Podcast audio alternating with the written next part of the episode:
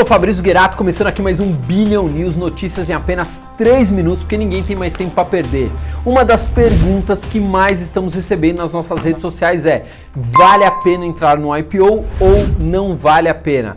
E eu vou deixar minha opinião aqui de lado. Eu gosto muito dos números, porque os números mostram exatamente a realidade. Não importa a minha opinião, não importa a sua. Os números não mentem. Bilionários, para começar, eu vou pegar aqui um estudo feito pela Luana Helsinger, uma estudante ali de economia da PUC do Rio de Janeiro. Ela pegou os IPOs ocorridos entre 2004 e 2008 e avaliou, analisou para ver se eles realmente deram resultado positivo, deram rentabilidade, deram lucro para quem investiu ou não, ou se foi uma roubada. Primeira coisa que o estudo comprovou: quem ali entrou no IPO e vendeu logo que começou ali a serem negociadas as ações na B3, ganhou dinheiro, ganhou em média nesses quatro anos. Claro, se a pessoa colocou lá mil reais em todos os IPOs, ela ganhou em média uma rentabilidade de 6,36% contra 0,27% do Ibovespa, ou seja, quem flipou, né, comprou ali, é, fez a sua reserva e já vendeu rapidamente,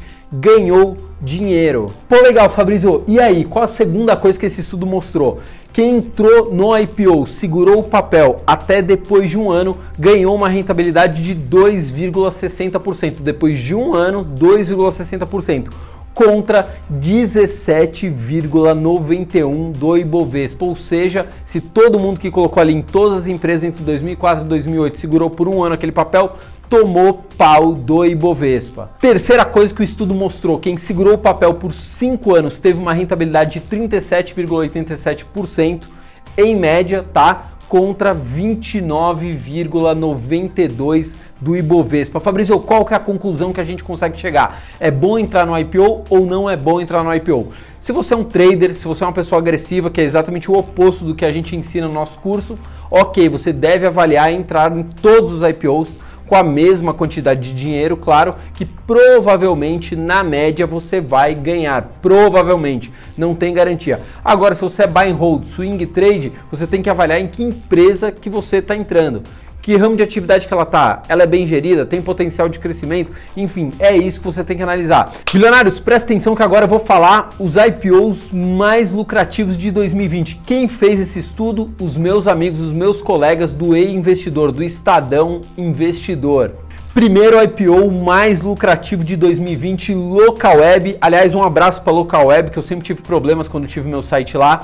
253% de alta em apenas 7 meses. Segundo IPO mais lucrativo de 2020, a Ambipar. 24,36% em apenas dois meses. Terceiro IPO mais lucrativo é um IPO que eu gostaria de ter entrado, né? Mas não dá pra gente entrar em absolutamente tudo. Pode ser que em breve eu tenha na minha carteira. Pets, o grande pet shop aí que tá detonando os pet shops pequenininhos. 12,73% de alta em apenas três pregões. Quarto IPO mais lucrativo, Pague Menos, com 14,94% em apenas 15 dias.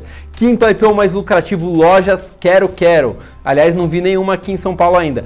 19,29% em apenas um mês. E por último, Grupo Soma, 6,97% em apenas 40 dias. Presta atenção, não sai daí que ainda tem um último recadinho. Antes vou tomar a minha só coco aqui, ó Raiz, tá? Água de coco raiz.